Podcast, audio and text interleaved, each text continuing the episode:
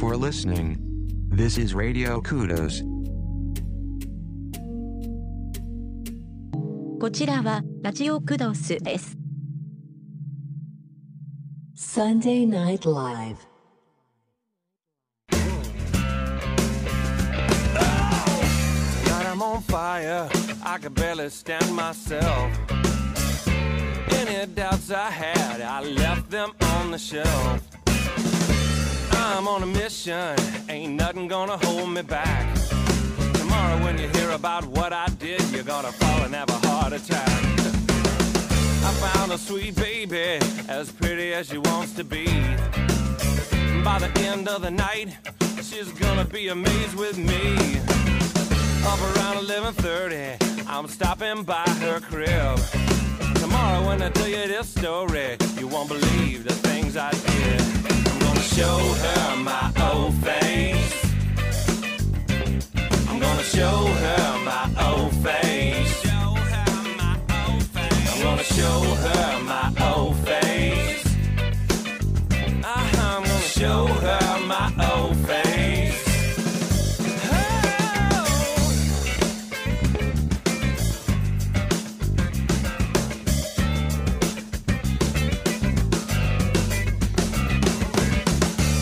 my best slacks, my shirt is looking fly. Ain't no way she gonna say no with the way I look tonight. Uh, I'm gonna love this. I know she's gonna tell her friends. When I get to a place, I'll wait the right time to slip in some blind slim. I'm gonna show her my old face. I'm gonna show her my old face.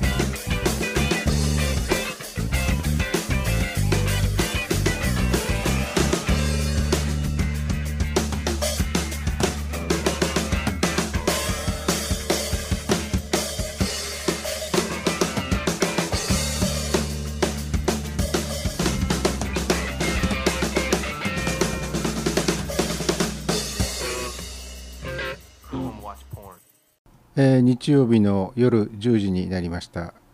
ラジオクドスサンデーナイトライブヒゲフレディでございます。えーお盆休み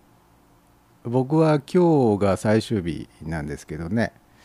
えー人によっては今年のお盆休みはあと1週間ぐらいあるっていう方もいらっしゃるみたいで、えーもしかして今年っていうのは結構ばらけてるんですかね？お盆休みが何日から始まったのか何日までなのかっていう部分が、えーばらけてるんですかね？あのーここ23日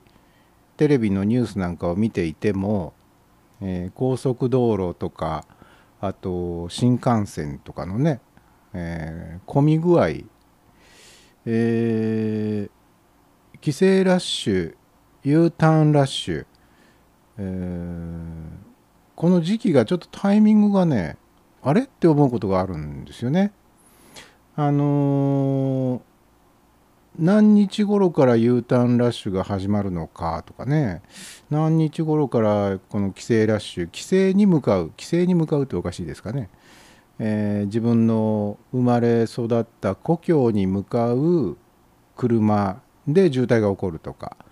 故郷に向かう鉄道が満員になるとかで故郷から自分の住んでいる場所に戻ってくる U ターンラッシュがどのくらいのタイミングでとかっていうのがねうーんどうもなんかこうずれてるっていうかばらけてるような気がするんですね。ということは例年よりももしかして渋滞とか新幹線の満員乗乗車率何パーセントとかっていうねああいうのも例年よりも少しこう穏やかな感じだったりするんでしょうかね。うーん。僕はあの故郷がそんなに離れた場所にないところに住んでる。ん？あの故郷までねそんなに時間かからない。別に高速道路乗らなきゃいけないとか新幹線乗らなきゃいけないとかっていう距離ではないのでまああの帰省の時に困っちゃったっていうような経験とは無縁なんですけどね。まあ無縁じゃない方はね毎年大変でしょうね。お正月はお正月で、えーお盆はお盆でね、えー憂鬱だなみたいなふうに思ってる方もいらっしゃるかもしれません。えー本日は何の日？本日は何の日じゃない。今日は何の日、えー今回はちょっと早めにね行きますか、えー今回ちょっとねあっさりしてますね、えー本日2016年8月14日、えー本日は専売特許の日。1885年のこの日日本初の専売特許が交付された。まああの専売特許っていうのは今でいうところの特許というものと同じものらしいですね。昔は専売特許と呼んでいたと。専売っていうのがついてたんですね。うーん7月に施行された専売特許条例というものに基づいてえー、1885年ですから今から130年ぐらい前ですかね、えー堀田随章さんという方の特許が第1号だったみたいですね。あ第1号というわけではないのか。この堀田随章さんという方の特許他7件ですか。ということは合計で8件ですかね。8件の特許がこの時に、えー認められたと。でこの堀田随章さんという方がどういう特許を申請して受理されたかというと錆止め塗装だったららしいですね。錆止め。あーなるほど。どういうものだったんでしょうね。何どんなものを使って錆止めをするのかその材質というか材料というのかその塗装方法なのか、うん、まあ詳しいことを知りたい方は 調べてみてください。えー本日は専売特許の日これだけですかね。まああとは海外でいろいろあったりしますがとりあえずこんなところということでねあっさりしてますね。えー語呂合わせでなんかできませんかね？814はは歯医者の日とかどうでしょう？歯医者。歯医者復活戦の歯医者ではなくて、えーデンティストの歯医者。歯医歯歯医者。良さそうじゃないですかね？歯医者。ダメかな？うーん814なんかこう語呂合わせで いつも語呂合わせに対してもうブツブツ文句ばっかり言ってる割には今日はなんか語呂合わせでないでしょうかねって言ってるこの一貫性のなさね、えーそんなわけでございまして本日も、えー、ツイッターの方に「ハッシュタグラジクド」カタカナでラジクドというハッシュタグをつけてツイートしていただくか、えーミクセラーのサイトにありますチャット欄に書き込みをしていただきますとこちらに届きますんでご紹介させていただきたいなというふうに思っておりますが早速マックス小川さんから「こんばんは」と。ありがとうございます、えーそしてめぐちゃんからめ、えーめぐちゃんはお盆は4日連続日勤ぐすん、えー4日連続日勤。その4日の前後は休みなんですかね。えー大変ですね、えー頑張ってください、えーそしてチルニーさんから今日でお盆休みおしまいです。あ、僕と同じですね。えー、で、えー、チルニーさんから、ハイシーの日とか、ああ、語呂合わせね。今日は何の日ね？ハイシー、ハイシーね。はいはいはいはい。はいはいはいはいはいはいハイシー。あ。あまあいいかもしれないですね。ハイシーってどこの、どこが作ってる飲み物でしたっけ？ジュース。ね。ハイシー、ハイシー、武田、あ、あれはプラッシーか。あプラッシー。プラッシーあまり見ませんね最近ね。あの昔よくあのうちの近所に子供の頃ハイシーの看板みたいなの看板だったかなポスターだったかなよく見かけましたけどね。あハイシーじゃないプラッシーだ。もう間違っちゃってね、えープラッシー。あのお米屋さんで売ってましたね。うちの近所のお米屋さんでプラッシー売ってましたけどね。なんか見かけないですね。最近見かけないな。なくなっちゃったのかな。で、えーチルニーさんの方から「今日はノーパンですか?」はい。えーどうしようかな。どうしようかなって。じゃあ今から脱ぎますね。今から次の曲がかかってる間に脱ぎます。えーえーしょうがないなもう。ということで、えーあチルニーさんの方からプラッシーはお米屋さんから届けてもらってました。あやっぱりお米屋さんで売られてたんですね。なんであれお米屋さんで売られてたんでしょう？確か武田が作ってたんじゃないですか。武田製薬かなんかが。違うかな。うーん。なぜお米屋さんだったのか。うーん。時々ありましたね。昔あのなんでこの商品がこのお店で売ってんのかな。みたいなのがね。例えば何？って聞かれても困っちゃうんですけど。多分あったような気がしますけどね、えーチルニーさんノーパンノーパンって喜んでらっしゃいますけどそんなにノーパンが嬉しいでしょうか、えーじゃあ皆さんも一緒にどうですか？ノーパンでねいいですよ。ノーパンにしてあの下半身を涼やかな感じにさせておくとね、えーその分あのエアコンの設定温度を少し上げても大丈夫かもしれないね、えー ノーパンのすすめ。今日はノーパンの日ということでどうでしょうね。8月14日語呂合わせでノーパン。ね。全然語呂合わせになってませんが。えーあ昨日ですね昨日のお昼。昨日でしたっけ、えー土曜日かな？土曜日ですね。昨日ですもんね、えー昨日のよ夜じゃない、えーと昼間にめちゃくちゃだな、えー昨日の昼間に突然発作的に思いついて、えー実はね生をやったんです、え2時間半ぶっ続けで生をやりましたね。あのー考えてみるとサンデーナイトライブが始まったのが2月でしたかね。2月でし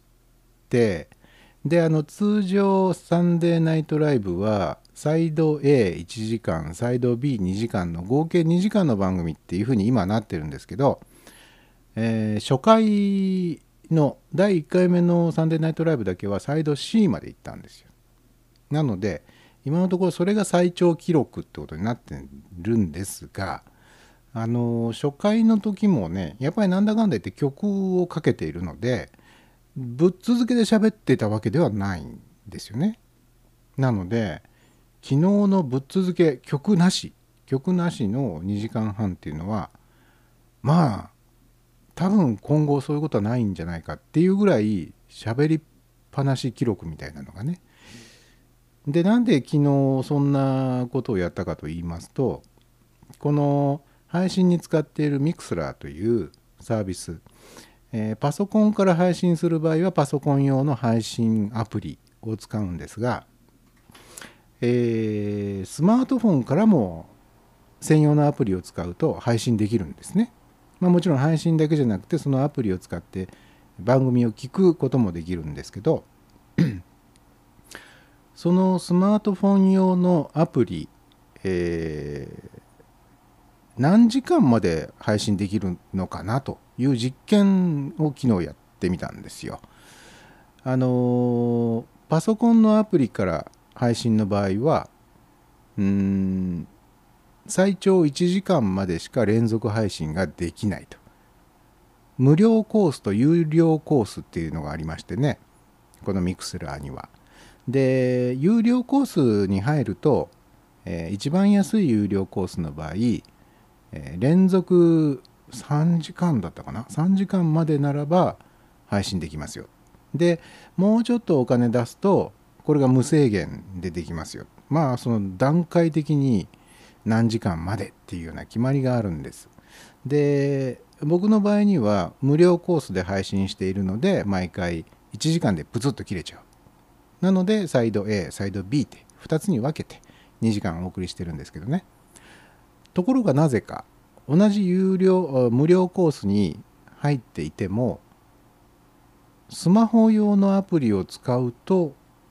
何何やらその1時間を超えても配信できちゃってるっぽいよっていう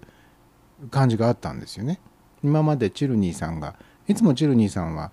えースマホから配信なさってるんですけれども、えー1時間6分とかね1時間10分とかねえー1時間超えても配信できちゃってるんですけどどういうこと？みたいなことがあったのでじゃあこれそのまんまやめずに配信し続けたら一体どこまでいけるのだろうかということが知りたくて昨日昼間にちょっと実験してみたわけです。でまああの2時間半やりましたけど2時間半で切れちゃったってわけじゃないんですよね。まあ2時間半までやって多分 多分この分でいけば無制限でいけるんじゃないかっていうようなことで、えーやめたんですよね。2時間半までやったところでね。もうお腹も空いちゃったし。もう聞いてくださってる方もまあ本当にありがたいことにね何の告知もせずあのー突然始めた生放送だったにもかかわらず、えーまあこれあの僕をフォローしてくださってるこのミクスラーにはフォローするという機能があるんですけど僕をフォローしてくださってる方のところには自動的にその誰々さんが配信を始めましたよっていう通知がね行くことになってるんですよね。で昨日僕が突然始めたその生を多分通知を受け取った方々が聞いてくださったんですね。まあ大変だったと思いますよ。あのちょうどお昼時を挟んで午前11時ぐらいから午後1時半ぐらいまででしたかね。えーまあちょうどお腹が空く 時間帯ですよね。えーそしてあの昨日の配信の模様は、えー録音してないのでアーカイブアーカイブにも残していないんですよ。なので僕もねその中で何を喋ったのかちょっとあのいまいち記憶が定かでない ないところがあるんですが、まあ、昨日は本当食べ物についてよく喋りましたね。であの聞いてくださってる方からもまあこれチャット欄を遡っていただくとね、えーあこんな雰囲気の番組をやってたんだなっていうことが多分わかると思いますけれども、えー食べ物の話をよくしましたね。名古屋グルメ系の話をね、えー味噌煮込みうどんとかひつまぶしとかね。そういうような話をしてたらまあお腹がすくすく。でまあ2時間半まで配信したところでもういい加減お腹も空きましたし皆さん ね、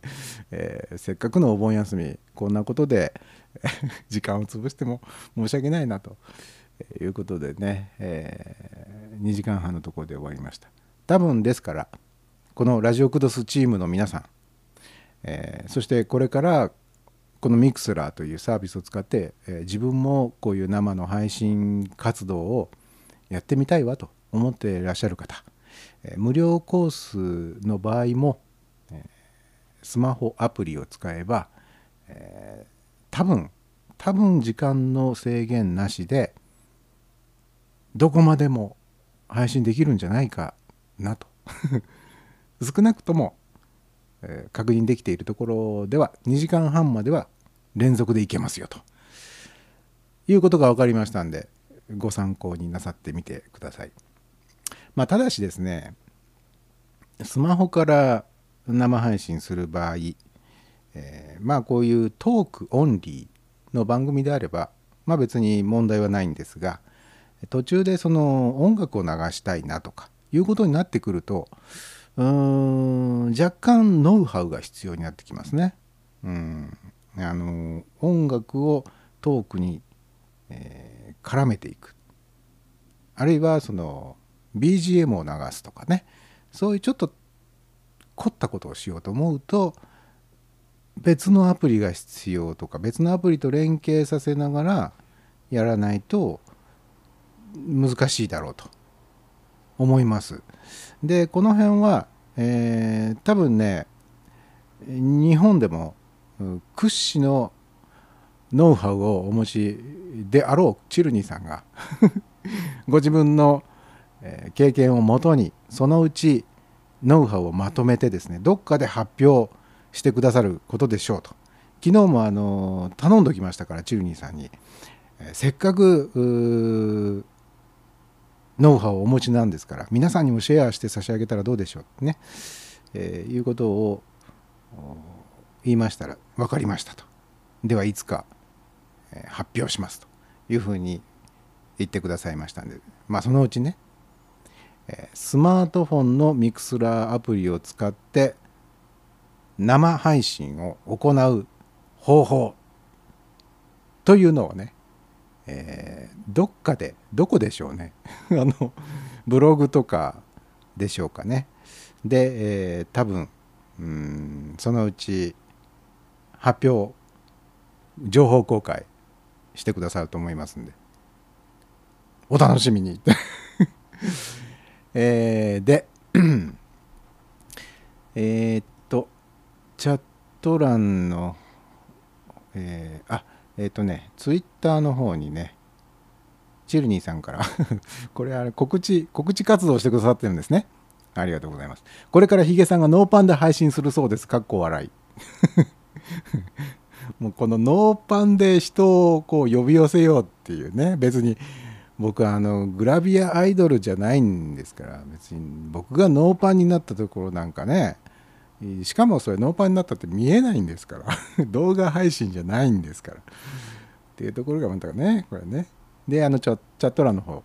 えー虫博士さんの方から「おはばんは」あおはばんは。昨日はあの虫博士さんもね本当に、えー聞きに来てくださいまして本当にありがとうございます、えーでチルニーさんの方から「お腹がすくにつれ食べ物の話題が多めになりましたね」そうですね。やっぱりこうなんでしょうか。お腹が空いてくると燃えてきますよね。食べ物っていうものに対するこう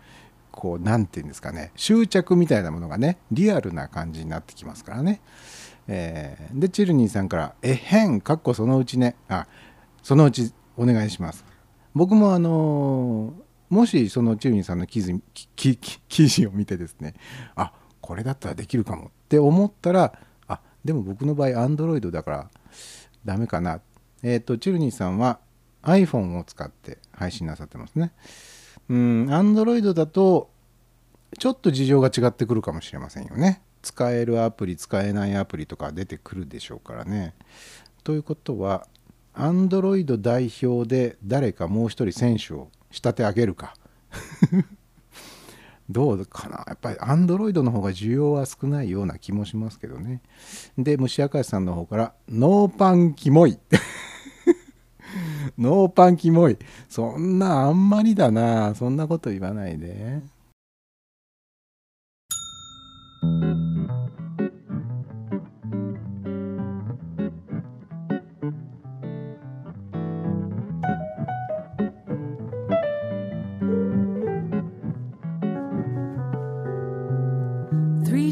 Walls of chrome. The fourth's a sliding door. Thirty little buttons sent to stare at one grey floor. In we all do shuffle with our faces glum and grim. Punching in our levels so the magic may begin. Clunk will lurch, each holds tight their lunch. Morning paper, coffee, what a bright, vibrant bunch. There's the girl from seven, sagging chin and sallow brow. Off gets a bloke at ten, don't know his fly is down. Someone's back from holidays, a pal's about to go. What happened on the weekend? Much, don't really know. Gradually they empty out, it's my floor on the dial. Sorry, oops, excuse me, please be careful not to smile. Repeat this twice again today at lunch and then at five. Trudge off home, which millionaire it's grand to be alive. Rising up on the way down, rising up on the way, rising up on the way down, down, down, down, down.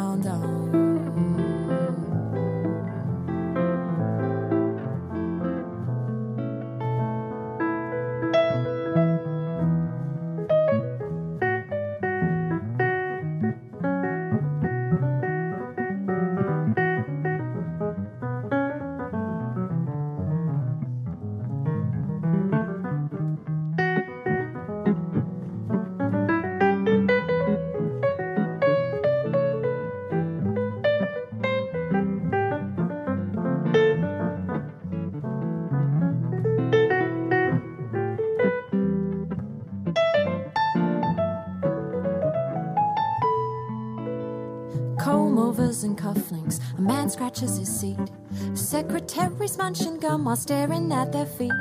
Hands dug deep in pockets as we contemplate the day. Busy boat, a bludgeon just as long as we get paid. We're rising up on the way down, rising up on the way, rising up on the way down, down, down, down, down, down. down,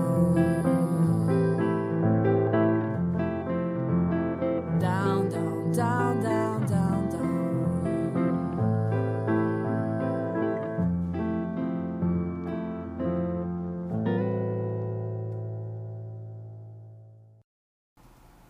えー今日はどうしたことでしょうかね、えーリスナー数が2桁に。これあのもしかして僕が昨日ね自分のポッドキャストフレディオでルスフレディっていうのをね配信したんですけどその中でね結構あの切々と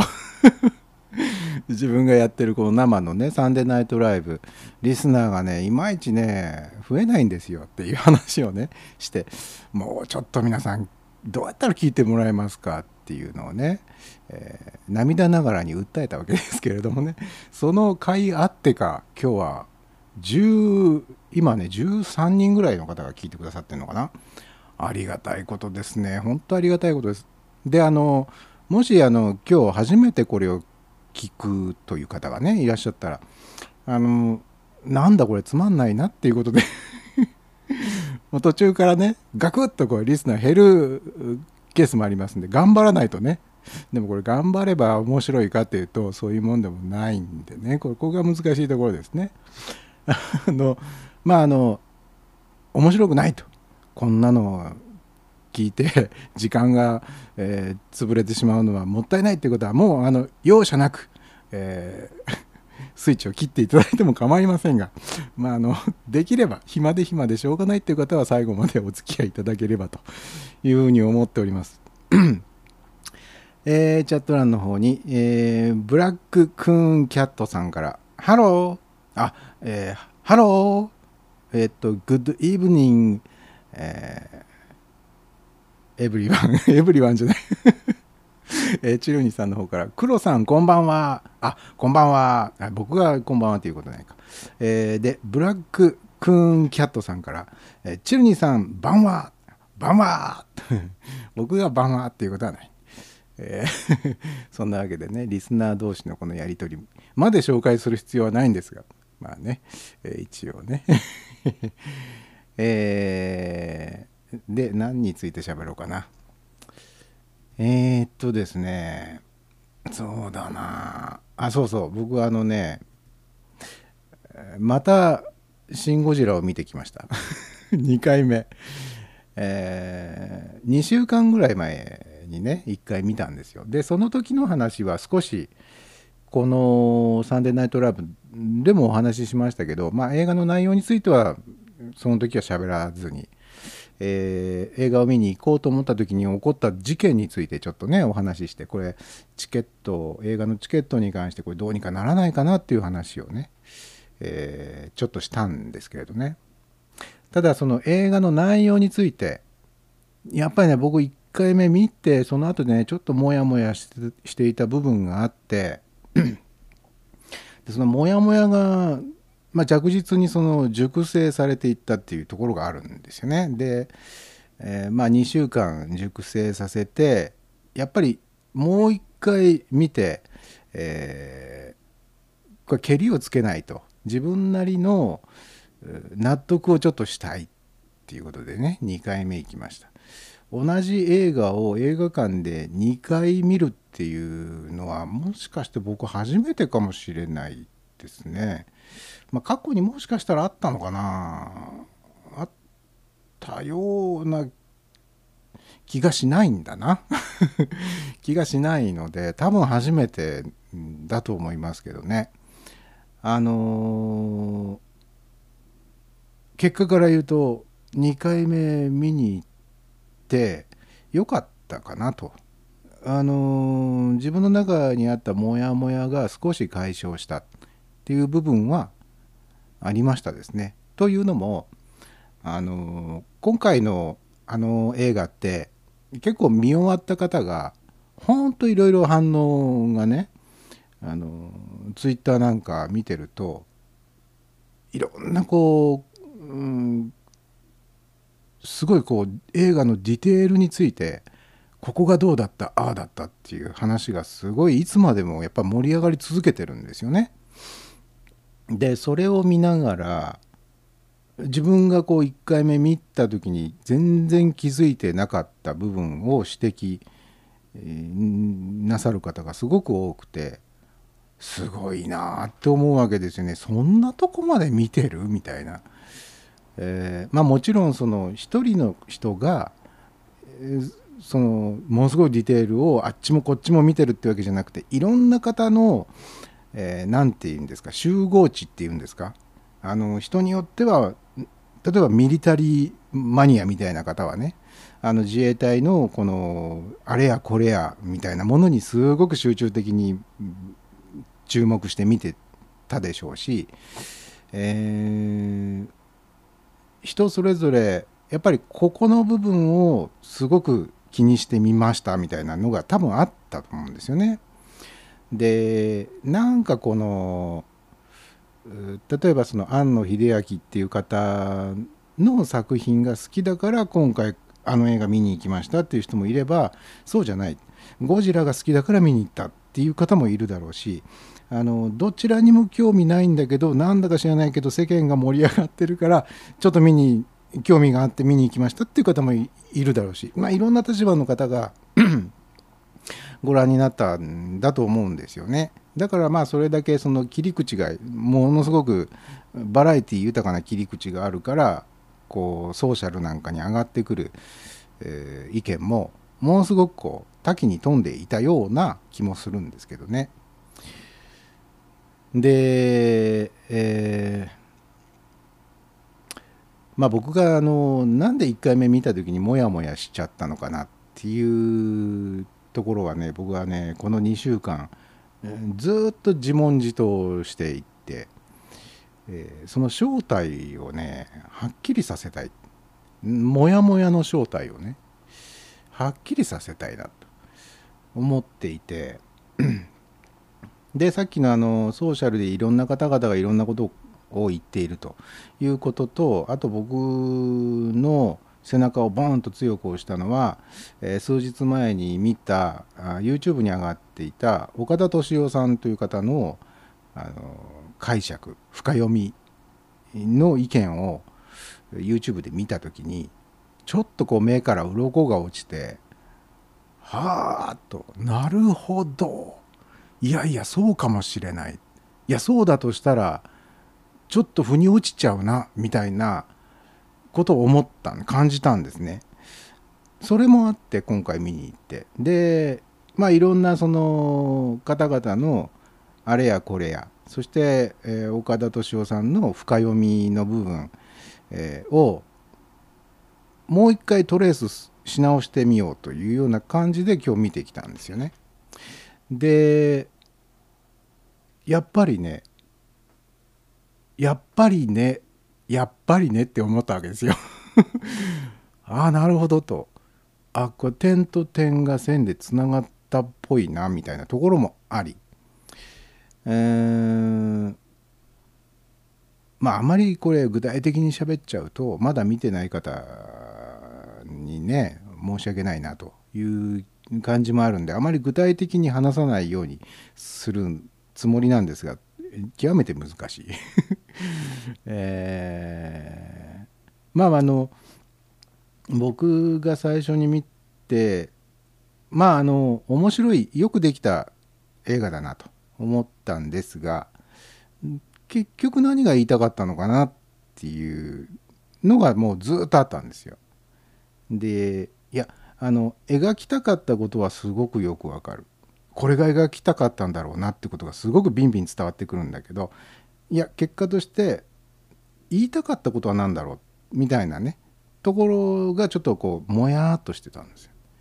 でまあ2回目見てもその部分は別にそんなにこうくっきりとは見えてこなかったんですけどただあのこれでいいかもねっていうふうにね思ったんですよ。別に言いたいことがなきゃいけないってことはないんで描きたかったことが描かれてればまあそれでいいかもしれないなっていうところはね、うん、思ったんですね。まあ、やっぱりねこう自分の中でね、えーとゴジラ映画っていうものに対するね期待値がすごく高かったんですよね特に今回はすごく高かったんで最初の正直なところあこんなもんに収まっちゃったみたいな。なんかこう自分が想像していたものの内側だけで収まっちゃってた感じがしたんですよね。えーまあこんなこと言うとすごくあのお前は何様だっていうふうに 言われそうですけど、まあ、ただあの、まあ、一応僕も怪獣映画っていうのが好きでね。子供の頃からずっと親しんできた人間なので。やっぱりその次のゴジラはすごいっていうのをこう体験したいんですね。えー実際すごかったなっていうのは今回2回目見て確認できました。はい、確認できたからまあ良かったなと いうふうには思っておりますよ。えーチャット欄の方にブ,、えーブラッククーンキャットさんから「いやいやヒゲさん落書きの黒ですよ黒猫ですよ汗」あえっ、とね、えー存じ上げておりますよ。えー分かった上でブラッククーンキャットさんって呼んでます。いやだってアカウントがそれだから。ね じゃあまあこれから黒さんでね、えー黒猫さんか黒猫さんで、えーお呼びしましょうかね。で、えー虫明石さんから「ゴジラが出るのはいつだ?」ゴジラ。えーなんかこれ三平師匠みたいな感じですよね。えースネークマンショーの林家あ林家万平だ。ね、林家万平。えー わかる人にしかわからない、えーそんなわけでね。えーであのー今日僕が、えー映画見に行った時にまああの前回はね電車で行って痛い目に遭いましてね、まあ、あのどんな目に遭ったかっていうのは、えーアーカイブを聞いてください。えーっと多分先週ですね先週の「サンデーナイトライブ」の中で喋ってます。はい、あのシン・ゴジラを見に行った時に、えー電車でちょっと痛い目に遭いましてと いう話をしてますんでねで今回は車で行ったんですよで車で行ったら行ったでですねやっぱり何かが起こりますね、えーちょっと道に迷いまして。初めて行く映画館じゃないんだけれども、えー道にちょっとね迷いまして。あのー最近はあのスマートフォンを使って、えーナビをさせてねカーナビをさせて、えー行ってたんですがまあもうもうそろそろカーナビなしでも行けるだろうっていうんで今回カーナビなしで行きましたら思いのほかその街の景色っていうのは変わるもんですね。あの自分が目印にしていた 建物がなくなっていたりとか、えー多分記憶の中で改ざんが行われていたのかもしれませんがここで曲がるはずだって思っていた場所がどこまで走っても来ないっていう。あれ？おかしいな。あれがあった場所で、ま、右に曲がるはずだったんだけどあれが全然来ないんだけどでもどう考えても距離的にちょっと行き過ぎだよななんて思いながら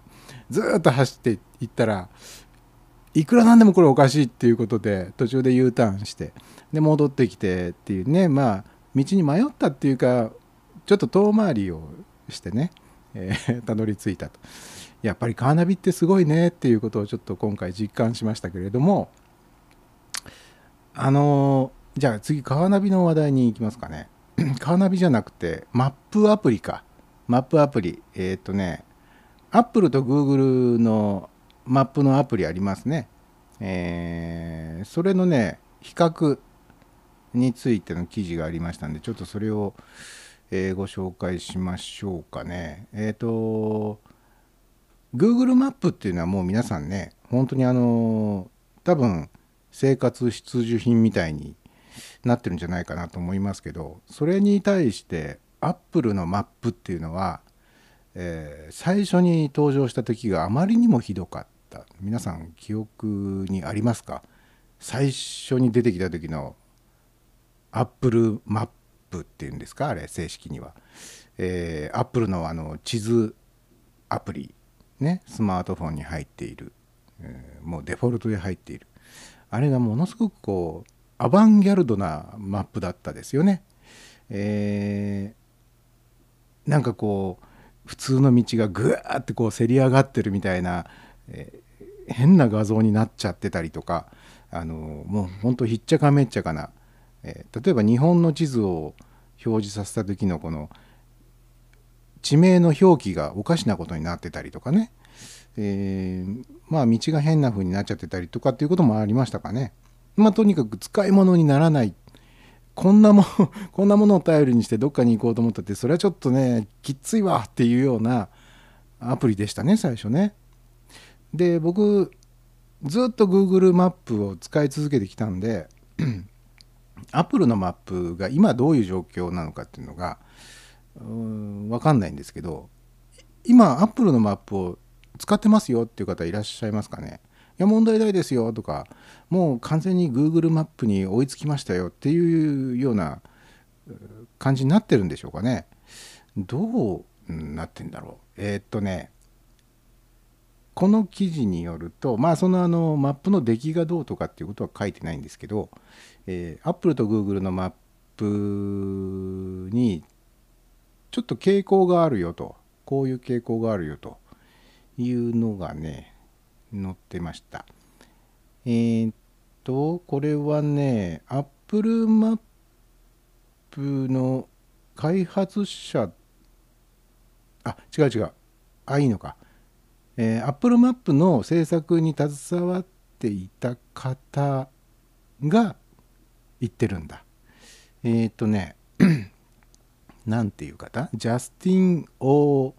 ベイアン氏。発音できない、えーこの方の分析によると、マップの表示内容にはいくつか小さな相違点があると。えー例えば、マップ Apple の方は地図の拡大サイズに合わせてより多くの都市名が表示されるのに対して Google マップでは画面のサイズにかかわらず道路の名称が重点的に表示されると。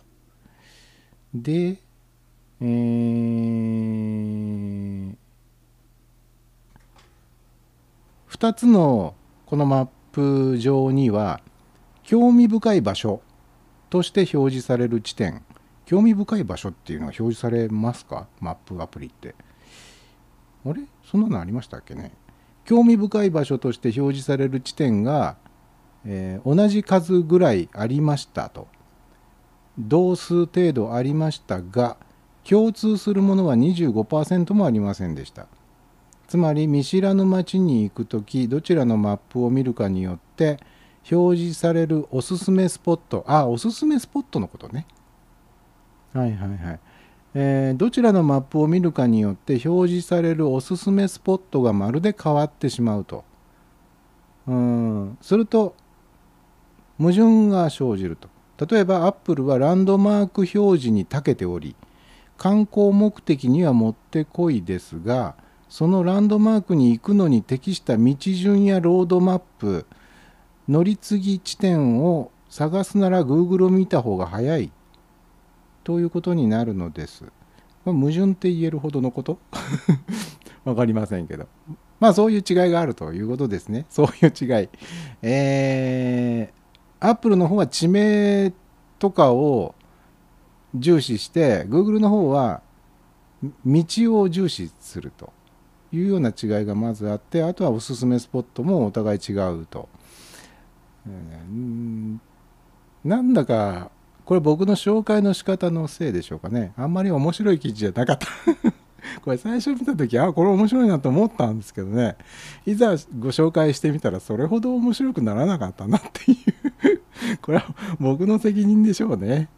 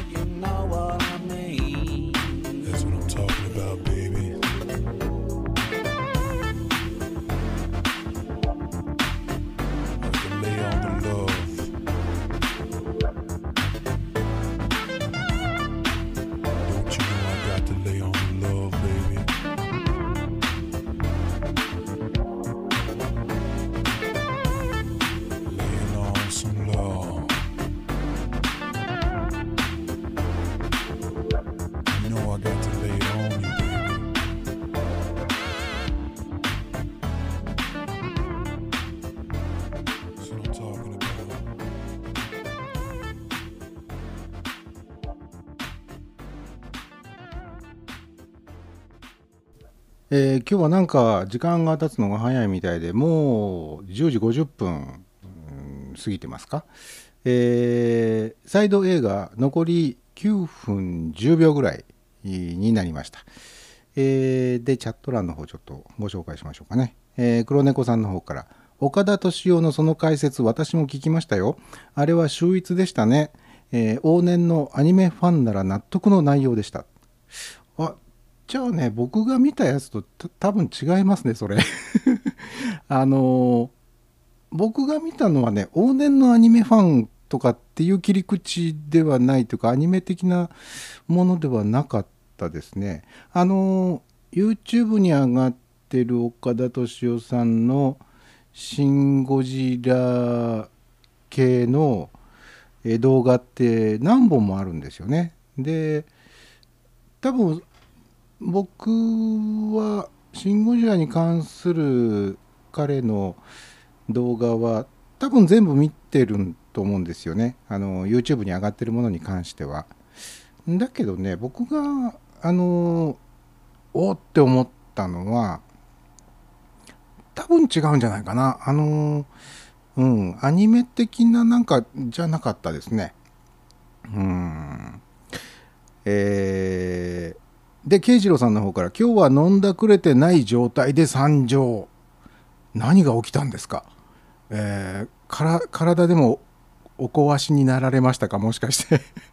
今までほぼ100%飲んだくれの状態で参上なさっていたのに、えーどうどうしたことでしょう？何な何でしょう？ちょっと気味が悪いですが。昨日の昼間の配信の時にはね本当にあの昼間にもかかわらず かかわらず、えー、慶次郎さんがね聞きに来てくださいましてね。昨日はあの京都から東京に帰る途中というねあの新幹線の駅のホームで聞いてくださってたんですかね。あとあの新幹線に乗った後も、えー聞き続けてくださいましてね。えー、と配信が始まった時にはまだ京都にいらっしゃったんですけど途中であの、えー、きしめんの話とかして いた時には、えーもう名古屋に着いていらっしゃったんですよね。でもまあよく考えてみたら京都から名古屋って、えー新幹線だとえーっと40分ぐらいでしたかね。あのすごくあの近いんですよね。思った以上に近いんですよね、えーであの京都から新大阪までだともっとさらに近いですよね。もう15分ぐらいで着いちゃいますからね。あの真田丸見てると あのまた真田丸の話かって話ですけど、えー真田丸を見てると大阪城とあの伏見城とかをね結構簡単に行き来してますけどまさすがにあの新幹線で15分だから簡単に行き来できるだろうっていう話でもないんですが意外と京都と大阪っていうのはそんなに離れてないですよね。えー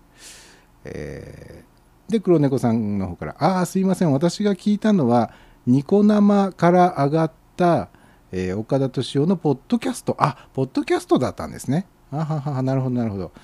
なるほどね。あじゃあ、ポッドキャストの方でもやっぱりシン・ゴジラの話をなさってるんですね。もういろんなところでなさってますね。僕はあの、岡田さんに関しては、ちょっとあの、時々、ちょっとイラッとすることが あるので、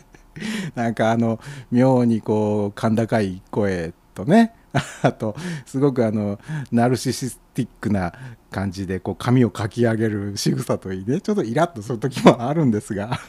あの、喋ってらっしゃる内容を聞いてると、まあ、時々、あの、お、なるほどと。おおそういう見方もあるのかそういう裏事情もあるのかっていうようなことも、まあ、時々感じられることもあるのでね、で慶次郎さんの方から京都新大阪間は約10分。あ10分ですか。で、えー京都名古屋間は30分ああ30分か近いな。ということはえでも名古屋から新大阪まで40分ってことはないですもんね。もうちょっとかかりますよね。あもちろんあの駅で止まっている時間帯は別としてね。うーんまあどっちにしても名古屋から大阪までっていうのはもう1時間以内で行っちゃうんでね、えー東京に行くことを考えればものすげえ近いですよね。うん。だからまあうなんでしょうね。でも遊びに行くとなると名古屋の人ってじゃあどっちに遊びに行くことが多いですかって言われたら東京と大阪だったらやっぱ東京って答える人の方が多いのかな。いやでも最近は USJ ユニバーサル・スタジオ・ジャパンが人気ですからね。わかんないな。大阪に遊びに行く人の方が増えてるのかな。ってなこと言っておりましたら、えーサイド A はあと3分半ぐらいで終わります。あの今日は多分ねあの初めてこの番組を聞きに来てくださった方が多いと思いますんでここでご紹介、えーご説明しておき、えー ご紹介しておかなければいけませんが、えーサイド A があと3分ほどで終わります、えー配信がプツッと切れます。で20秒か30秒後ぐらいに多分あの順調にいけば20秒ぐらい後にサイド B が始まりますんで、えーパソコンのブラウザーでこの番組を今聞いてくださってる方はそのままの状態で、えーウィンドウ閉じないでそのままの状態で待っててくださればサイド B が流れ始めます、えーただスマートフォンのアプリで聞いてくださってる方の場合は、えまあ、自動的に流れ出す場合もあるんですが、えー例えばそのスマホがロックロック状態暗くなっちゃってる画面が暗くなっちゃってるような状態ですと、えー自動再生されないんですよね。なので、えーサイド A が終わった後でもう一回あのミクスラーのアプリをアクティブにしていただいてで準備しておいていただけますでしょうか。えーちょっと面倒くさいですよね。えースマートフォンから聞けるってなるととても便利なことですけどまあちょっとこうまあミクスラーのせいではないんでしょうけどね。あのサイド A が終わってサイド B に、えー移りますんでっていうのをするぐらいだったら有料コースに入ってよっていう話でしょうからね。そこは別に便利にしなきゃいけない義理はないんですけどまあね。えーですからまあリスナーの方にはちょっとひと手間かけさせてしまうというところはちょっと申し訳ないなとは思いますがもしサイド B も聞いてやってもいいよという方がいらっしゃいましたら、えーよろしくお願いします、えーまあ大抵の場合はサイド A が終わってサイド B に移りますとリスナー数がカクッと減る 減るという傾向がまあ常態化しておりますんでまあ僕はあのサイド B が始まって、えーリスナー数がカクッと減っても別にあの落ち込んだりしませんのでその辺はあのお気遣いなく 遠慮なく、えーもういいやと、もうこの「サンデーナイトライブ」もヒゲフレディの声も喋りももう十分堪能しました。1時間で十分ですという方は、えーサイド A だけで いいですよ、えーでチルニーさんの方から BGM の鼻歌いりますか？えどういうこと？いりますか？えっと別にいりませんがどうどうしましょう、えーじゃあ一応歌っといてくださいチルニーさん、えー BGM の鼻歌をよろしくお願いします、えー えー著作権に引っかからないやつでお願いします。でチルニーさんが鼻歌を歌うと何かこうどうなりますか？別に配信されるわけではないんですけどね、えー どういう意味でしょうこれ？うーん。まあそういうことで。あと22秒1秒20秒。ねカウントダウンしててもしょうがないですが。えーサイド B になると、まあ、大抵はちょっと下ネタが増えたりとかねいう傾向がありますけど今年今年じゃない 今回は別に増えないかと思います、えーではサイド B で、えー再びお会いしましょう。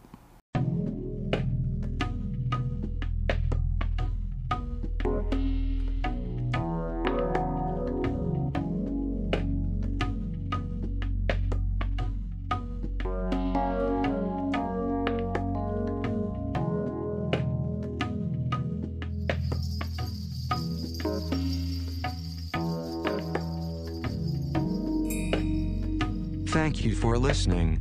This is Radio Kudos. こちらはラジオクドスです。 Welcome to Sunday Night Live Side B.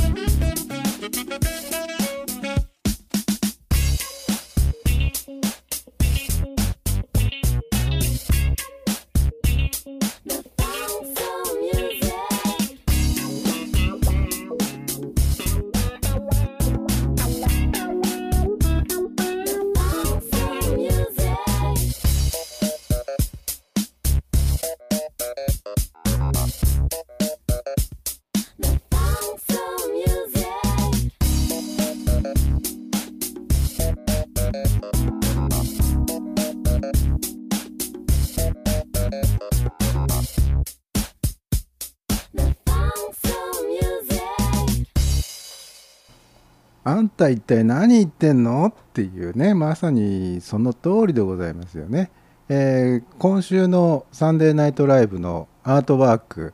えーあんた一体何言ってんの？というアートワークでお送りしておりますが、えーサイド B が始まりましてね、えーサイド B になりましたら本当にあの リスナー数がカクッと減りましたね。ね。まあ本当に落ち着く落ち着く。あのーまああのフレディオポッドキャストのフレディオの中でねあのー50人ぐらいの人が聞いてくれたらいいのにななんて言ってましたけれどね。あのーサイド A のこのテンパり具合をおお聞きいただければ分かる通り、まあ、ちょこっとこうリスナーの数が増えたりするとね、まあ、途端にあのテンションがちょっと上がりすぎてしまって 自分でも何を言ってるのか分からないという 状況になっちゃうというねこの小心者が、えー、飲みの心臓の持ち主ヒゲフレディがお送りしております。ラジオクドスサンデーナイトライブサイド B でございますがえー、っとさて何について話そうかな。えー、またぞろシン・ゴジラの話っていうのもねもういいわその話はっていう話ですからね。えー、どうしようかな。うーんキーワードは400か40か。うんどっちいくかな。じゃあ40からいくかな。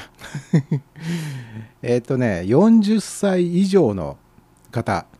今これをお聞きになっていらっしゃる皆さんの中で40歳以上の方の割合って何パーセントぐらいでしょうかね。もうほとんど100%に近いんじゃないかっていうふうに思いますけどね、えー先週はあれですね。R50 指定の、えーサンデーナイトライブをお送りしましたね。あのーまあ実年齢はともかく精 精神年齢が50歳以上の方のみを対象に配信したと。ね。先週はね。まあ別に特にその R50 とかって R いくつとかって言わなくたって自然と、えーここにお集まりの皆さんのま方はですね、えー本当にあの大人の分別のある方々でしょう。はい。ですから別に、えー R なんとかなんて言わなくたって別に同じようなことになりますけれどもね、えー 40歳以上で週25時間以上働くと認識能力に悪影響が出るという記事がございます。えー40歳以上で週25時間以上働くと。週25時間以上っていうとどういうことですか？例えば、まあ、仮に週休2日制の仕事をなさっている方の場合週5日ですよね。働く日というのは。で25時間ってことは5で割ると1日5時間40歳以上の人は1日5時間以上働くと認識能力に悪影響が出るってそれはあのほぼ全員の方がそうなんじゃないでしょうかね。えーでこの記事がですね40歳以上の人々の労働時間と認識能力について調査を行ったところ1週間の労働時間が25時間を超えると認識能力に悪影響が出るということが分かりました。ここで言う認識能力っていうのは何でしょうかね。えーこれは名城大学っていうものかな明るい星と書く大学の経済学部の梶梶谷真也准教授慶應義塾大学経済学部のコリン・マッケンジー教授立命館大学経済学部の坂田圭教授による研究でメルボルン大学の The Household Income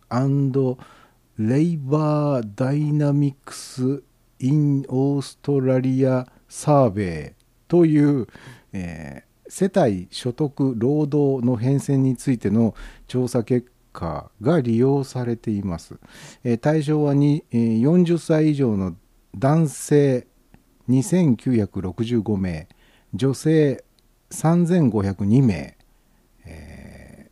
ーを対象に、えー年齢別労働時間別でまあいろいろ調査研究したということですかね。えー認識能力の識別には3つの方法が用いられたと。1つ目はバックワードディジットスパンっていうものかな。逆数逆違うな逆順数章。うん これあの音声で伝えにくい記事だな。えー えーというもので、えー調査する人が読み上げた数字をあなるほど。片っぽの人が読み上げた数字を逆の順番で復唱していく。例えば、えー123って言われたら321って答えるってそういうことでしょうかね。えーで2つ目はシンボルディジットモモダリモ モダリティーズテスト、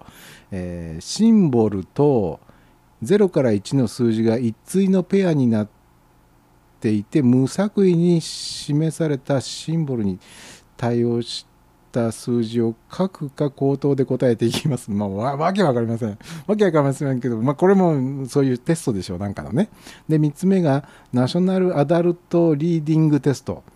えー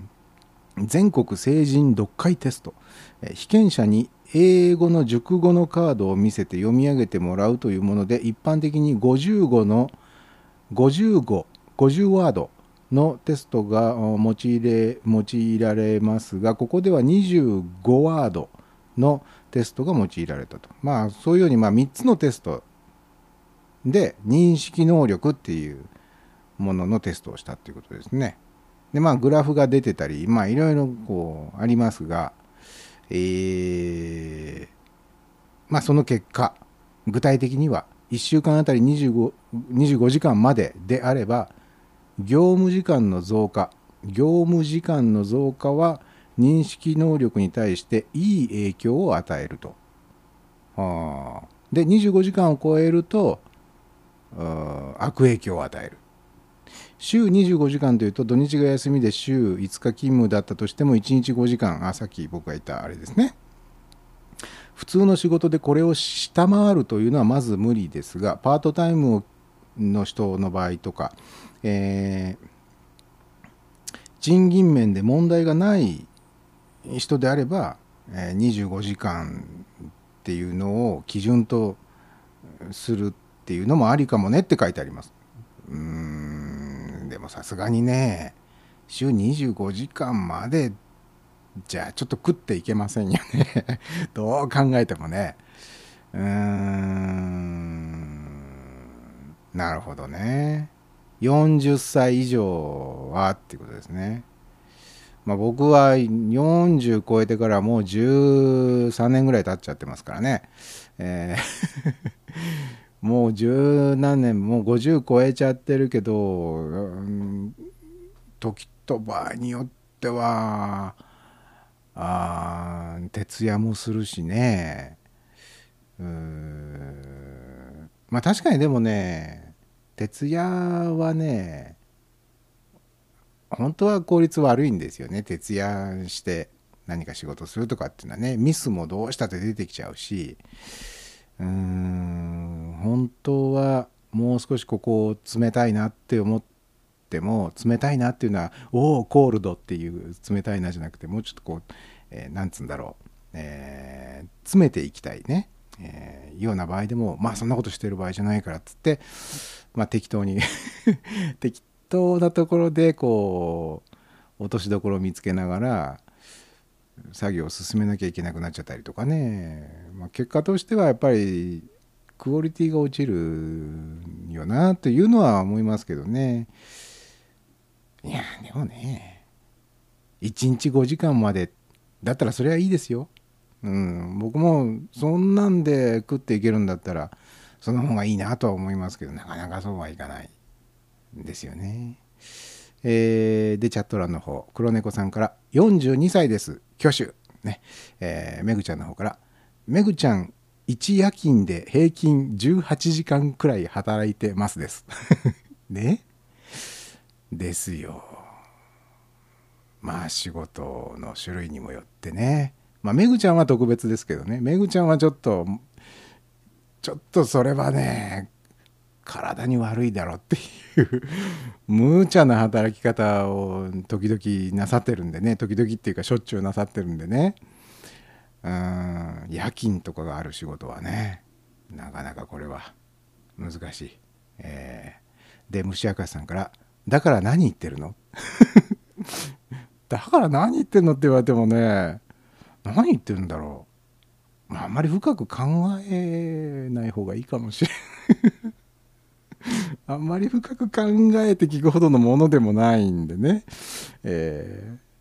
で、慶次郎さんの方から来年二十歳。ね。そういう、必ず年齢ネタになると、えーボケ担当の人が絶対出てきますからね。うん、本当によくしたもんでね。さてと、えーではさっきね40か400かで迷って40選びましたからね次400の方いきますかね。えー北極海に400年も生きる生き物がいたという話でございますよ。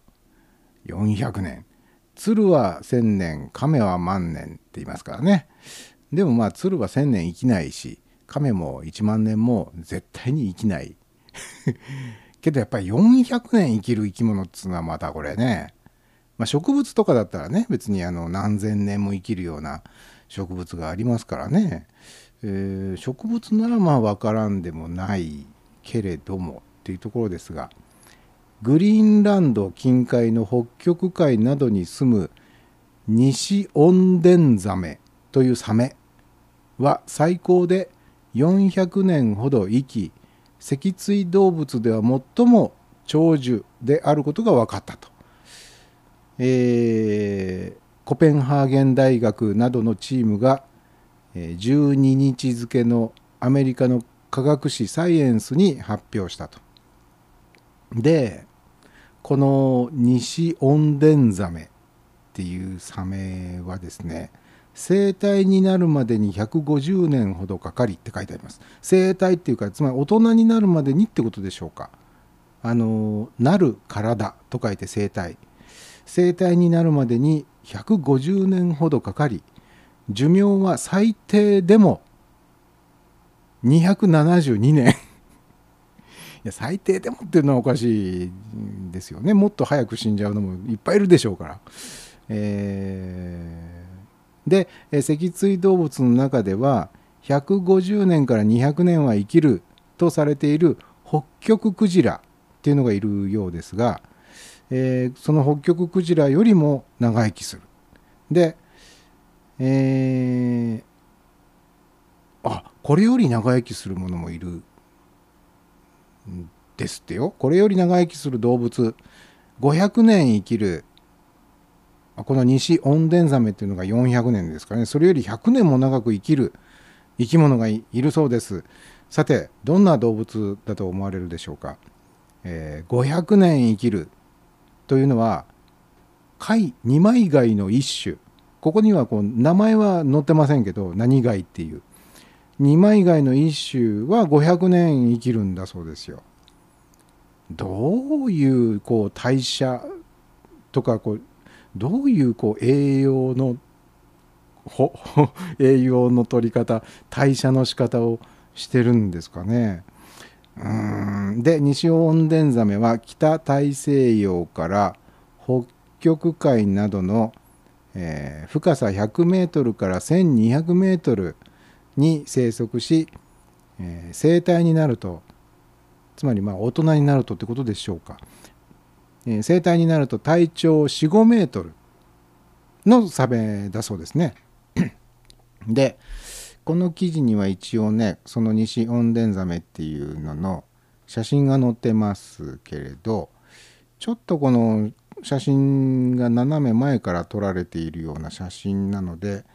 全体のフォルムがちょっとね分かりにくいんですがまあまあ見た感じああサメかなっていう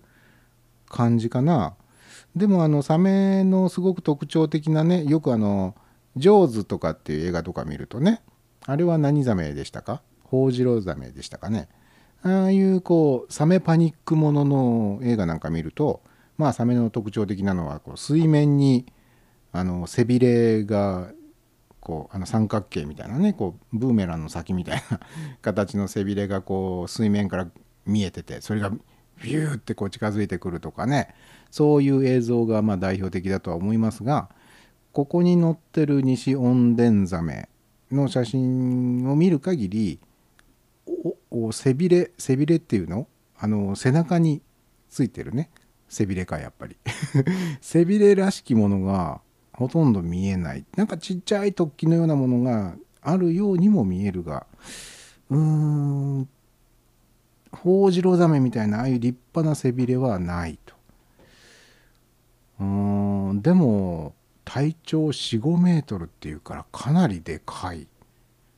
でかいですよね。そんなのあの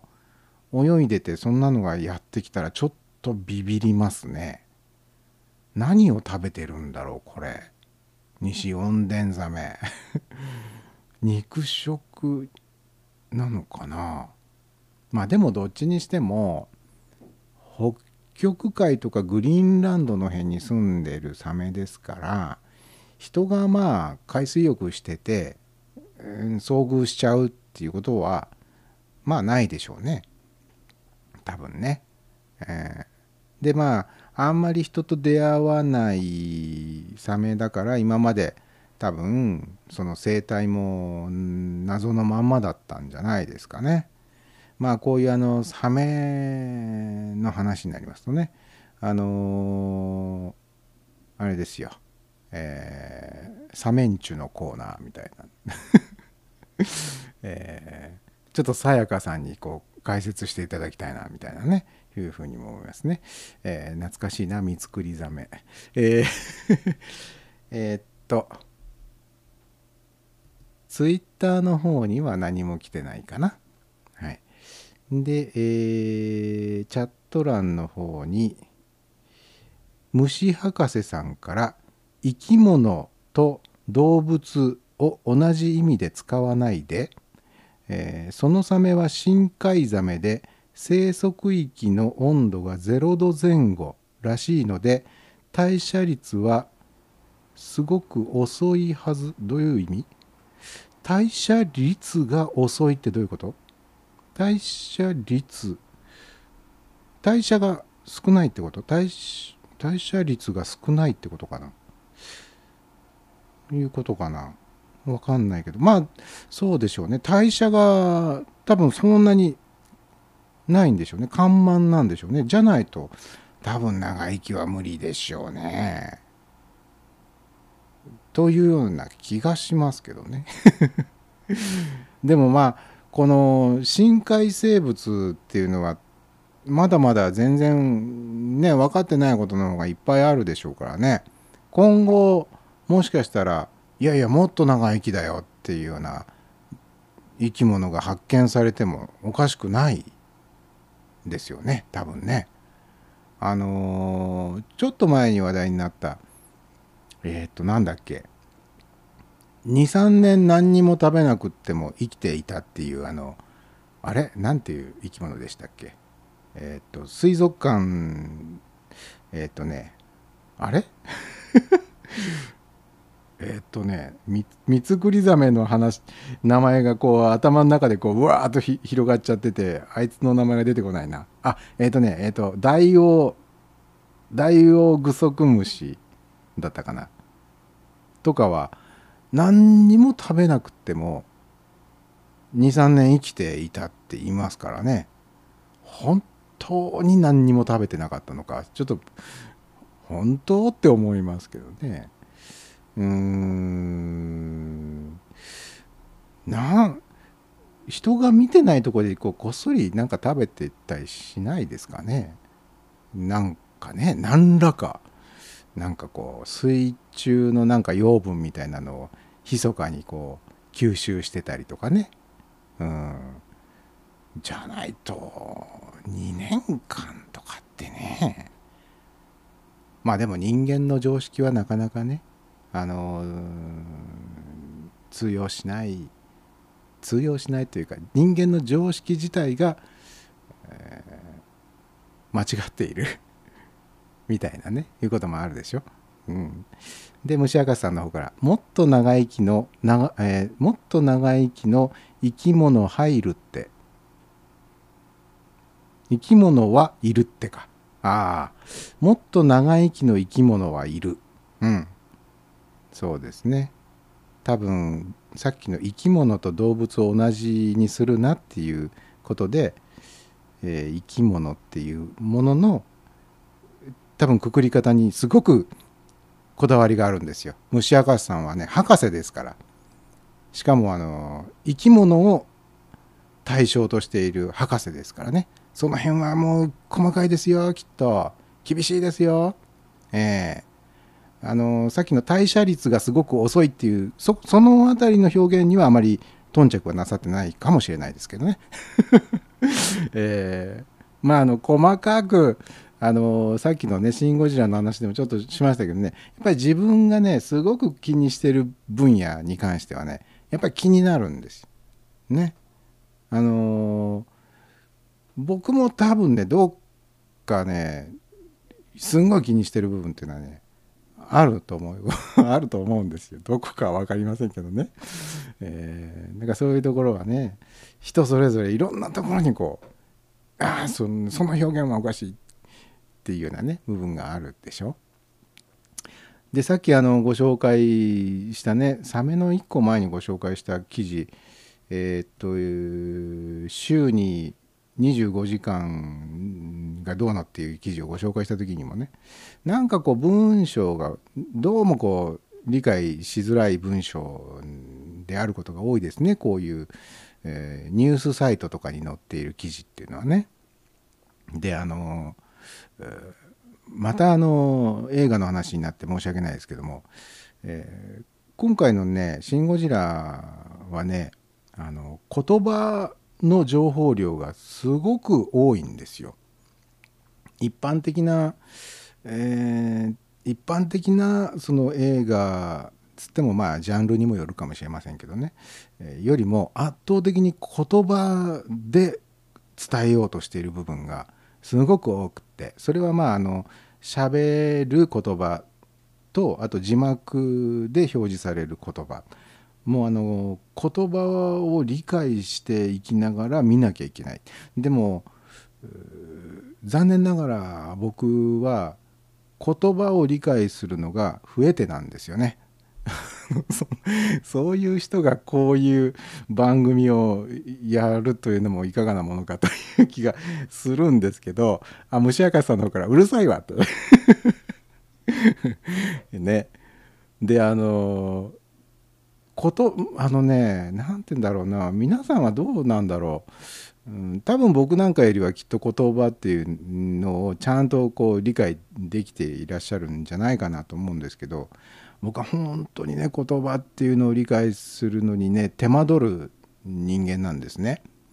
だから多分あの本を読んだりするっていうことも苦手なんだと思うんですよ。まあ読まないから苦手なんだって言われちゃうかもしれませんけどでも僕的には多分苦手だから読まない。ん じゃないかなって。であの文字情報もちゃんと自分の中であの音読をするようにして脳に入れていかないと。全然入ってこない人間だってことは前にも一回ここで喋ったと思いますけど。まあ人のしゃべりというものを脳の中でこう理解するのがね多分人よりもすごく時間がかかってるんだと思うんですよね。あの1回目に見た時にえー、聞き取れなかった部分とか、あの、受け取りきれなかった部分を2回目で、まあ、保管しようと保管っていうか、まあえー、1回目で聞き、えー、そびれたというか理解しそびれた部分を2回目でなんとかって思ったんですがこれがまたこれ面白いものでですね、えー、確かに1回目では聞き取れなかったセリフを一生懸命聞いて聞き取れた部分もあるんですが1回目で理解できていたはずの部分が 全然その頭に入ってこないという部分もあるんですよね。もうほんとこれもうちょっと自分の言葉を理解する能力っていうのをねどうにかこうアップできないものかな鍛えられないかな。やっぱり本を読んだりするのがいいんですか？あのポッドキャストなんかを聞いていてもですねあのちょっと油断するとすぐあの上の空になっちゃうんですよね。人のしゃべりを聞いているとなんかこういつしかその人のしゃべりが音楽みたいになっちゃうんでしょうね。多分意味を持った音じゃなくて、えー、音楽みたいな感じで頭に届いてくる。で聞き終わった時にあれ？あの人今この人今 何喋ってたんだろう？途中まではなんとなく覚えてんだけど途中からちょっと分かんなくなっちゃったなみたいな、え、聞いてなかったわけじゃないんですよ。聞いてるのにですね、えー、意味っていうものをつかみにいかなくなってるんでこう集中力が 集中力の問題ですかねうーんなので僕はあの結構長めの音声を、えー、配信なさってる方のポッドキャストって1回じゃダメなので2回聞いたり3回聞いたりすることが多いですね。あのまあ中にはあの途中からちょっと何しゃべってらしたか分かんなかったけれども ろれつが回ってない 分かんなかったけどまあいいかっつって そっと本を閉じるみたいなそういう聞き方をする場合もありますけどねただどうしても知りたいと思った時はやっぱり何度も聞かないと理解できないというこのすごく厄介な性質なんですよね。であとねこれ以前ね誰かにね一回あヒゲさんもしかしてあれじゃないって指摘されたことがあってその時になんか病気の名前かなんか病気じゃないのかななんかこう性質の名前なんですかね、えー、人のこう喋ってるその周波数帯声の周波数帯なんですかね。それがどうもこう聞き取れない聞き取りにくいそういうなんかあるらしいんですよ。病気なのかな？病気ではないのかな？でそのヒゲさんもしかしてあれじゃないって言ったその方もあ自分もそうなんだけどっていう話でされてたんですよね。あそうなのか自分だけじゃなかったんだっていうちょっとこう安堵。安堵とね、うん、なので人がね複数で集まってまあ例えば飲み会の席とかね。でこうわーっと盛り上がってみんなが大声でしゃべるじゃないですか。でそういう時の会話とかでも僕はもう本当にね大声で喋ってらっしゃるんですよ。大声で喋ってらっしゃるのにその方が何て喋ってるのかが理解できてないことがすごく多いんですよ。でわあ楽しい盛り上がってるっていう雰囲気だけは伝わってくるんだけどああの人あの時何について喋ってたんだろうななんてね帰り 帰りの道すがら全然聞き取れなかったなみたいなことがすごく多くてでもまあ昔はよくねポッドキャストをやってる人たち同士で、えーオフ会なんかをねやることがまあまああったんですよね。でポッドキャストをやってる人たちが集まってオフ会をやるとまあ大抵お決まりのコースとして皆さん IC レコーダーとかねそういう録音できるものをね、え取り出してですね まあ今だったら差し詰め、うん、スマートフォンなんかを出してきてですねまあ録音を始めるわけですよ。えーで後日そのオフ会で盛り上がってる様子を各自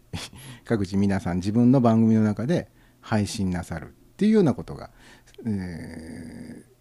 最近はあんまりないですね。最近あんまりないけれども、えーまあ、78年ぐらい前にはね結構盛んに行われていて。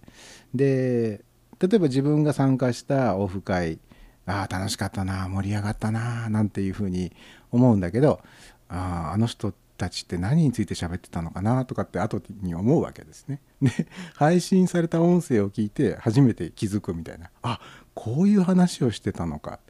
その人たちの声が耳に入っているのに理解できないってこのなんかこうなんだろう。ちょっとしたこう孤独感っていうかね。なんか自分だけがその輪の中に入りきれてなかったっていうことを思い知る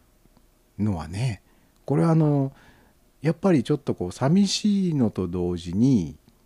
うん困っちゃう。支障が起こる。だって君あの時あの場にいたでしょって言われた時に「あいましたいました」えー声もちゃんと聞こえてきてました。楽しい雰囲気もちゃんと味わいました。でも 何を喋っていたのかちょっと理解できませんでしたっていう。これはちょっとね困りものだなと。そういう私もそうなんですっていう方いらっしゃいますか？これを今聞いてくださってる方の中に、えー人の声っていうものがどうもこう耳に入ってきにくいの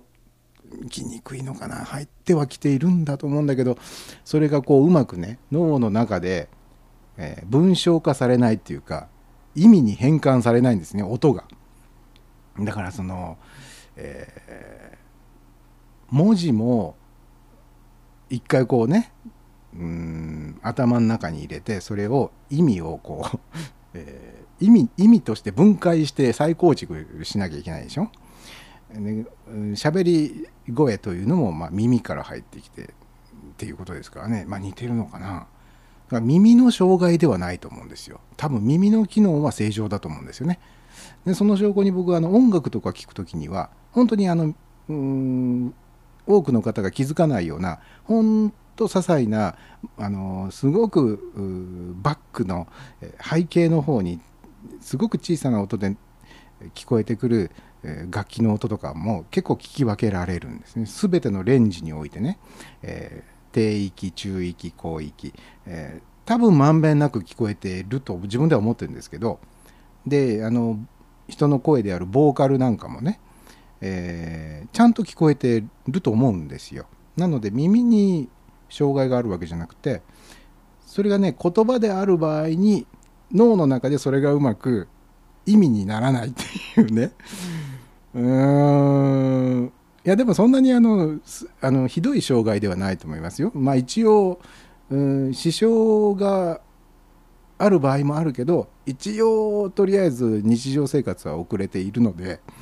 えーそんなに由々しき問題ではないとは思うんですが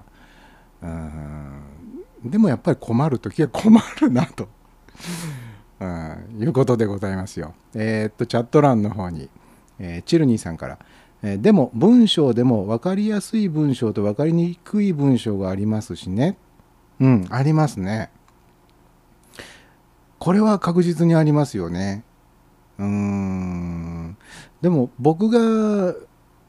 多分ね僕が理解できる文章って本当にあの例えば小学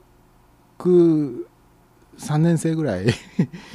に向けて書かれた文章ぐらいしか多分僕はねすっと理解はできないと思うんですよね。やっぱりねこうつまずきつまずきつっかえつっかえ文章を読む時も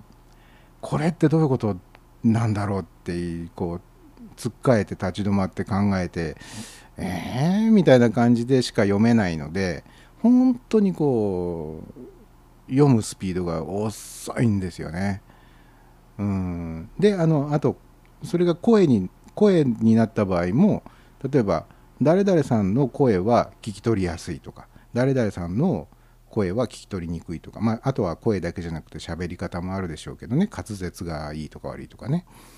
あとその人が使う言葉が、うん、とてもこう簡単な言葉だけで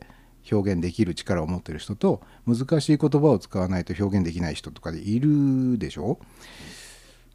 だからまあまあ文章を書く人とか喋る人によってもやっぱり違うのかもしれないけどなんでしょうね。本当もうちょっとこう融通が利くというかね。あのスッとこう理解できる人になりたいなってもうほんと常々思ってますね。だからあの自分がこう喋る立場になった時とか文章を書く立場になった時にすごく気をつけてるつもりなんですよ。これでも。これでもね。この表現で伝わるだろうか。っていうその対象がね、えー自分なんですよね。自分がもし目の前にいたとして自分がこういう喋り方をした場合に、えー自分だったら自分の言ってることが 理解できるかなっていうそこがまああの何て言うの？リトマス試験紙的なねところだし文章を書く時も自分だったらこれ理解できるかなっていうねまああとはそこにもう一つこう自分だったらこれを面白いと思え思ってくれるかなとかいうのもあるあるんですけどね。うん。で、えー虫明さんから「この喋りを BGM として聞くことにしよう」あそうですね。あの BGM として聞いてもらえるような喋りがもしできたとしたらそれは多分ねものすごいあのよく優れた話者じゃないですかね。話者。話者ね。喋る、えーお話をするものと書いて話者。話者優れた話者じゃけんみたいなね、えーなんでこういうところだけ、えー広島弁になるんでしょうか、えーでクリアさんのあクリアさんお久しぶりじゃないですか？もしかしてね、えーありがとうございます。クリアさんから脳の作りって人それぞれですよね、えー数字に色がついて見えたり音が言葉として聞こえたり。あーなんかそういうような話聞きますよね時々。そういう人がいるって。もうそこまでいっちゃうとなんかこうすごくこうファンタジーな感じにも思えますけどね。ただどうでしょう。数字に色がついているように見えちゃったり、えー音が言葉になったりとか逆もあるかもね。ことある特定の言葉単語がこう音になっちゃうとかね。そういうのも多分あるんじゃないでしょうかね。そういう方もまあまあまあまあそれだけを聞けばああなんとまあこうイマジネイティブなというか いうふうに思うかもしれないけどやっぱり支障が出てくる場合もありますよね多分ね。日常生活の支障がね。うん。よくあの絶対音感のある絶対音感を持っている方は日常生活聞こえてくるいろんなノイズ生活の雑音ねいろんなガチャガチャこうグラスがガタガタっていう音とかね グラスがガタガタ。車がブーンと走る音とか。まあそれこそあの分かりやすいところで言うと救急車のピーポーピーポーみたいな音がねいちいち音符になって、えー把握しちゃうからもうほんと疲れちゃいますよっていう話は聞いたことありますけどね。うーん。それよりも深刻かな。数字とか言葉とかっていうのはコミュニケーションツールですからね。そこの部分に余計なものがついてくるとうーん。ちょっと大変なこともあったりするんじゃないのかな。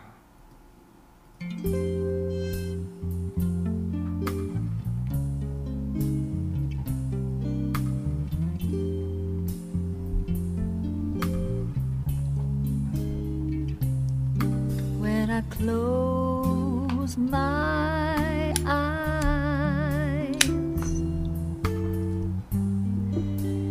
you are all I see, and it's no surprise.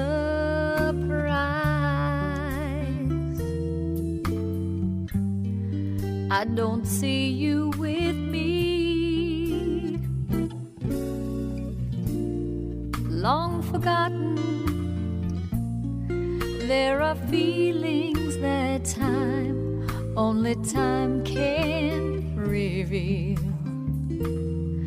I see clearly now when I close my eyes.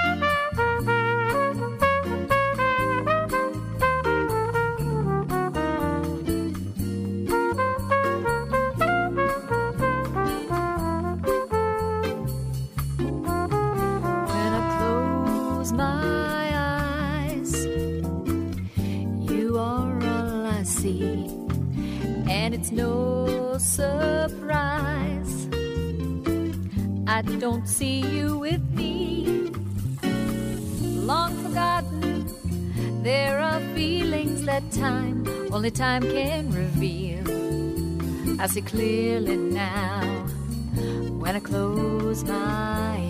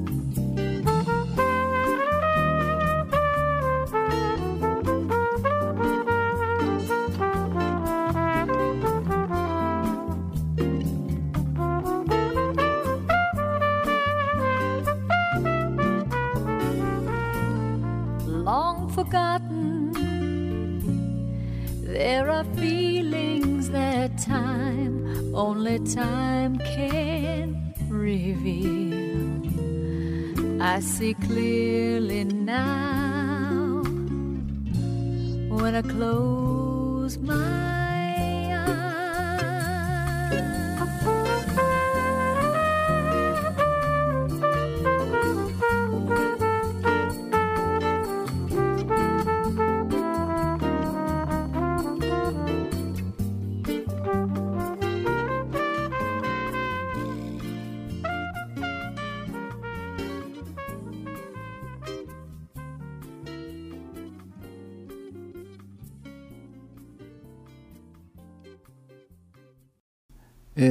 マイクがオンになってたみたいですね。昨日配信したあのポッドキャストのフレディオの中でも。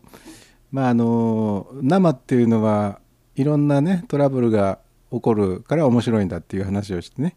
えー時々マイクがオフになってるつもりで、えーオンになってました。みたいなこともありますよなんて言ったばっかりなのにね、えーまた今日もマイクオンのまんま曲が流れ始めたというね、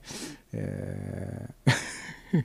マイクがオンの時になんかすんごいこうゲップをしたりとかね。あのすっごいでっかい屁をこいたりとかね。そういうようなことが、えーありませんでしたよね多分ね、えーなかったと思いますね多分ね。えーというわけでね、え今日はサイド B あと12分で終わりで、えこの分でいくとあと1曲本当はかけようと思っていたんですが曲がねもう多分時間的にあと1曲は無理かな。えー今日お送りしている曲のプレイリストはですね、えーフレディオが10年くらい前に配信した、えーポッドセーフシャッフル10というプレイリストでお送りしておりますが全体で6曲かけようと思っていましたがやっぱり今日も5曲かという感じですね。えーここ何回かだいたい平均すると5曲ですね。2時間の生放送で5曲しかかけられないっていうね、えーいっぱい喋りすぎっていう感じでございます。今日はねちょっとうーんいつもよりもねリスナーの数が多くてですね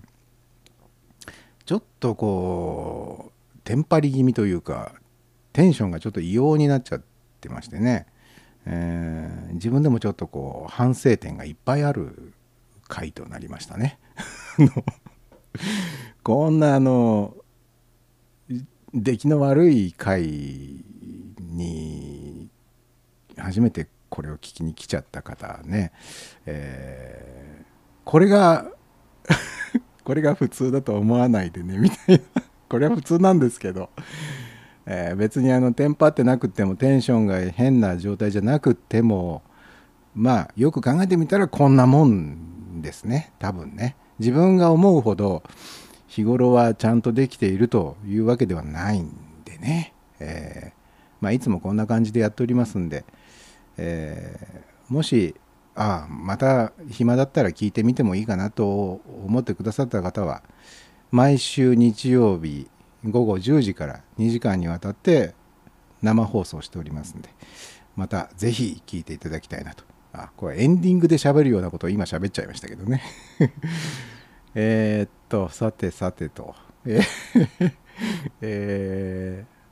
何について喋ろうかな。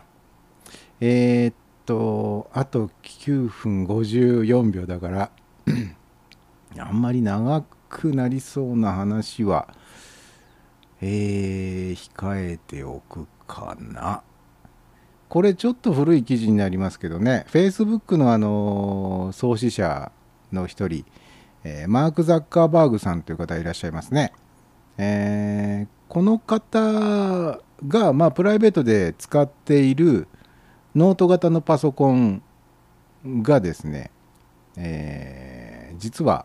カメラの部分がテープで塞がれていたっていう記事があったんですね。えーっとね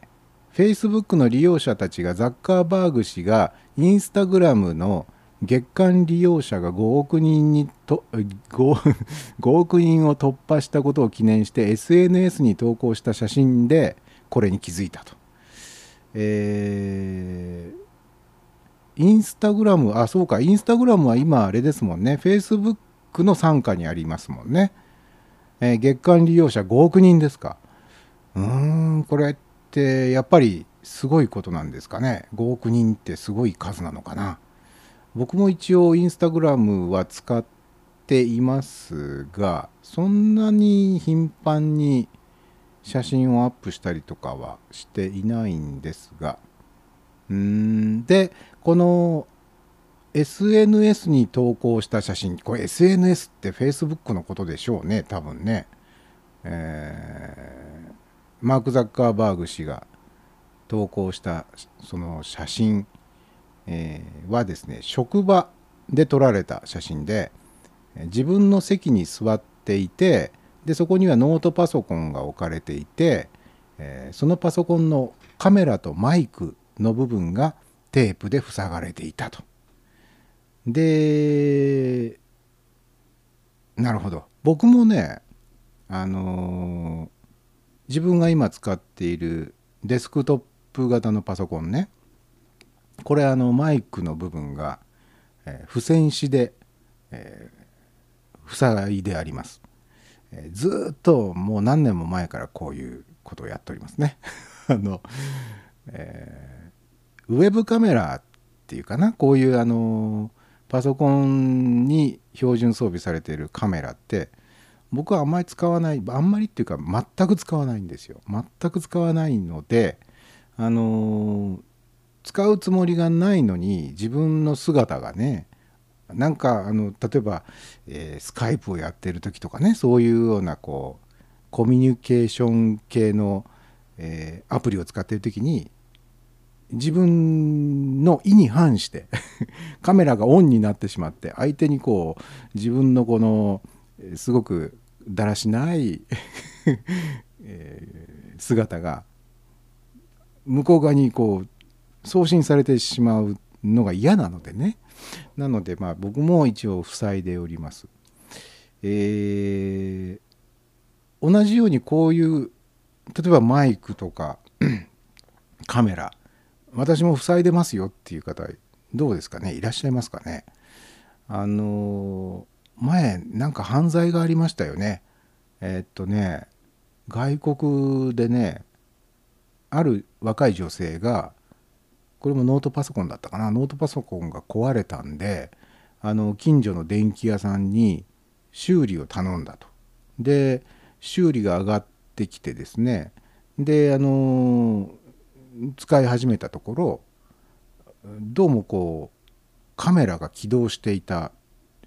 というカメラが起動するようになってしまったらしいんですよね。でまあ大抵あの